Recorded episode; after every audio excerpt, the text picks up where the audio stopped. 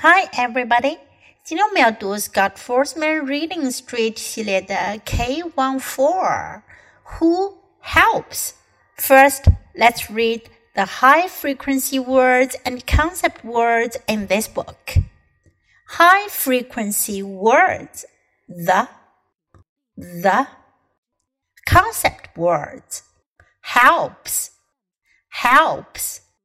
Firefighter firefighter, police officer, police officer, grocer, grocer, mail carrier, mail carrier, lifeguard, lifeguard, baker, baker librarian, librarian. Listen to the book. Who helps? The firefighter helps. The police officer helps. The grocer helps. The mail carrier helps. The lifeguard helps. The baker helps. The librarian helps.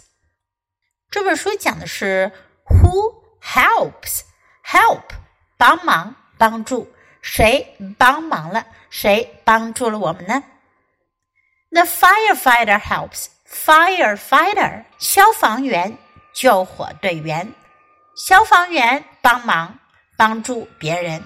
The police officer helps. Police officer 警官，警官帮忙。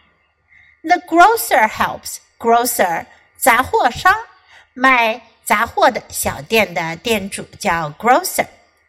杂货商能帮忙。The mail carrier helps. Mail carrier，邮递员给我们送来从远方寄来的信啊、包裹啊等等。Mail carrier。The lifeguard helps. Lifeguard，救生员，救生员也帮忙。The baker helps. Baker，面包师，烘焙店里的面包师叫 baker。The librarian helps. 图书管理员，librarian。当我们在图书馆 library 的时候呢，图书管理员 librarian 就会帮我们的忙。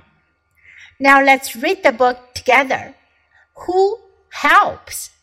The firefighter helps. The police officer helps. The grocer helps. The mail carrier helps. The lifeguard helps. The baker helps. The librarian helps.